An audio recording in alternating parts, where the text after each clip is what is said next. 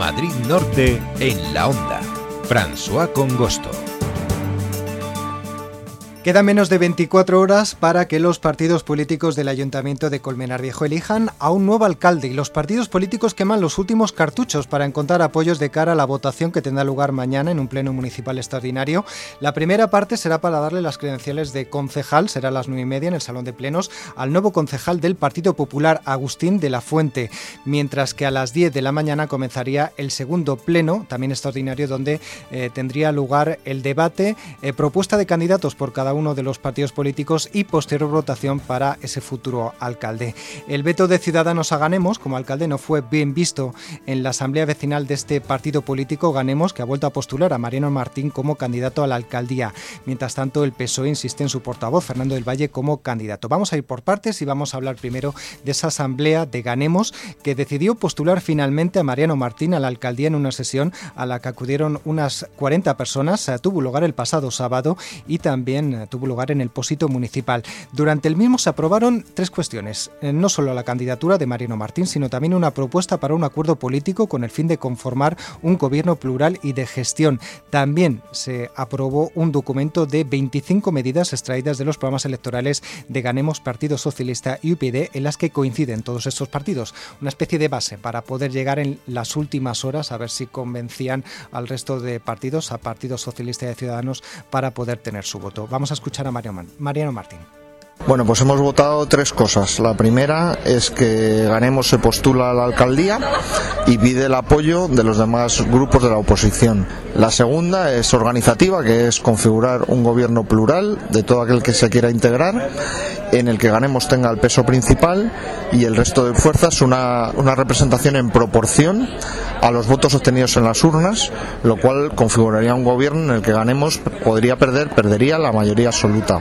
Y Tercero, hemos aprobado un documento organizativo para poner sobre la mesa del resto de formaciones, en un documento político en el que se establecen unas líneas generales que son las ya habladas de la mejora de la gestión, de potenciar la participación ciudadana, los servicios sociales, la transparencia, eh, el clima laboral, etcétera.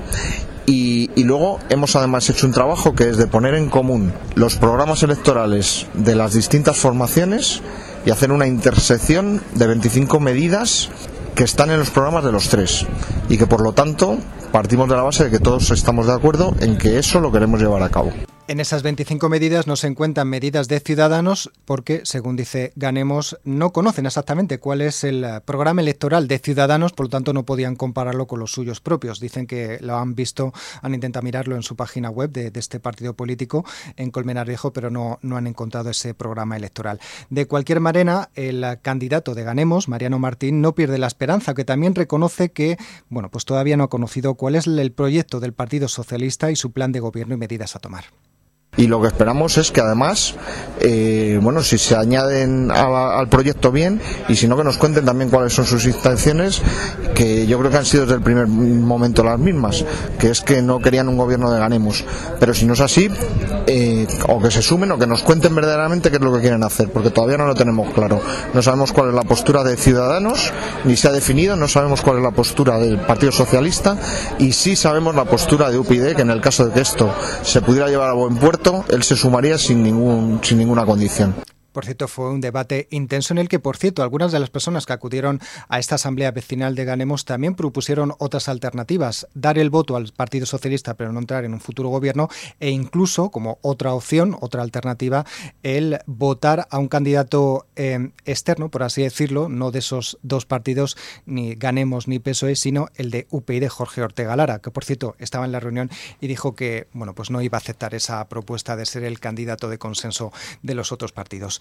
Vamos a escuchar ahora la, eh, bueno, pues el argumento que daba el Partido Socialista. Recordamos que em, el Partido Ciudadanos ha vetado al candidato de Ganemos para ser alcalde y ante esa situación el Partido Socialista decidió dar un paso adelante y presentarse como candidato. Esto lo hacía el pasado viernes por la mañana. Vamos a escuchar ahora la postura de cómo está la situación en estos momentos.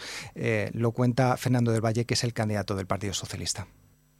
Una reunión quedó claro y meridiano que Ciudadanos no apoyaba a un alcalde de Ganemos. A partir de ese momento, en la medida en que eh, Ganemos siga manteniendo que es imperativo que el alcalde sea de su, coalición, pues no hay, no hay posibilidad ninguna, porque los 11 votos solo se suman, sumando a Ciudadanos, eh, Ganemos y PSOE.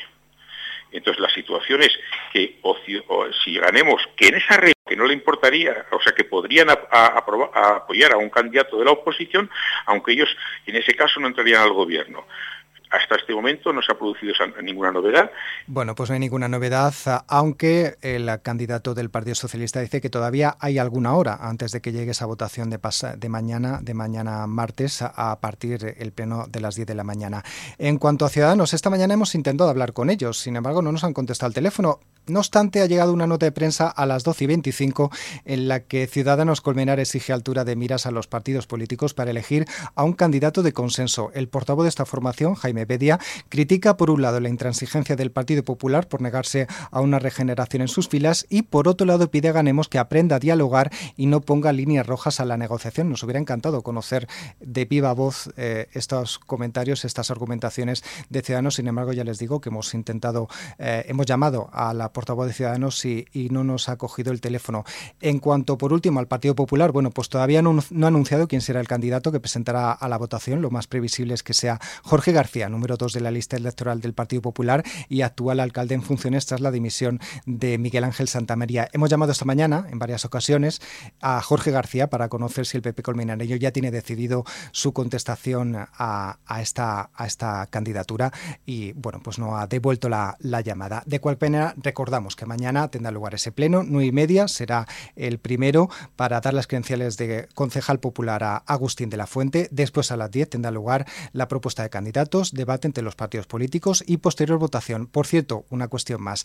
Para eh, ser alcalde eh, ocurrirá lo siguiente, habrá una votación, eh, tiene que salir por mayoría absoluta y si no hubiera consenso y no tuviera mayoría absoluta, entonces directamente sería alcalde el, de la formación que tiene más concejales, en este caso sería el Partido Popular. Esto es una norma que tiene la LOREC, la Ley Orgánica de Régimen Electoral General.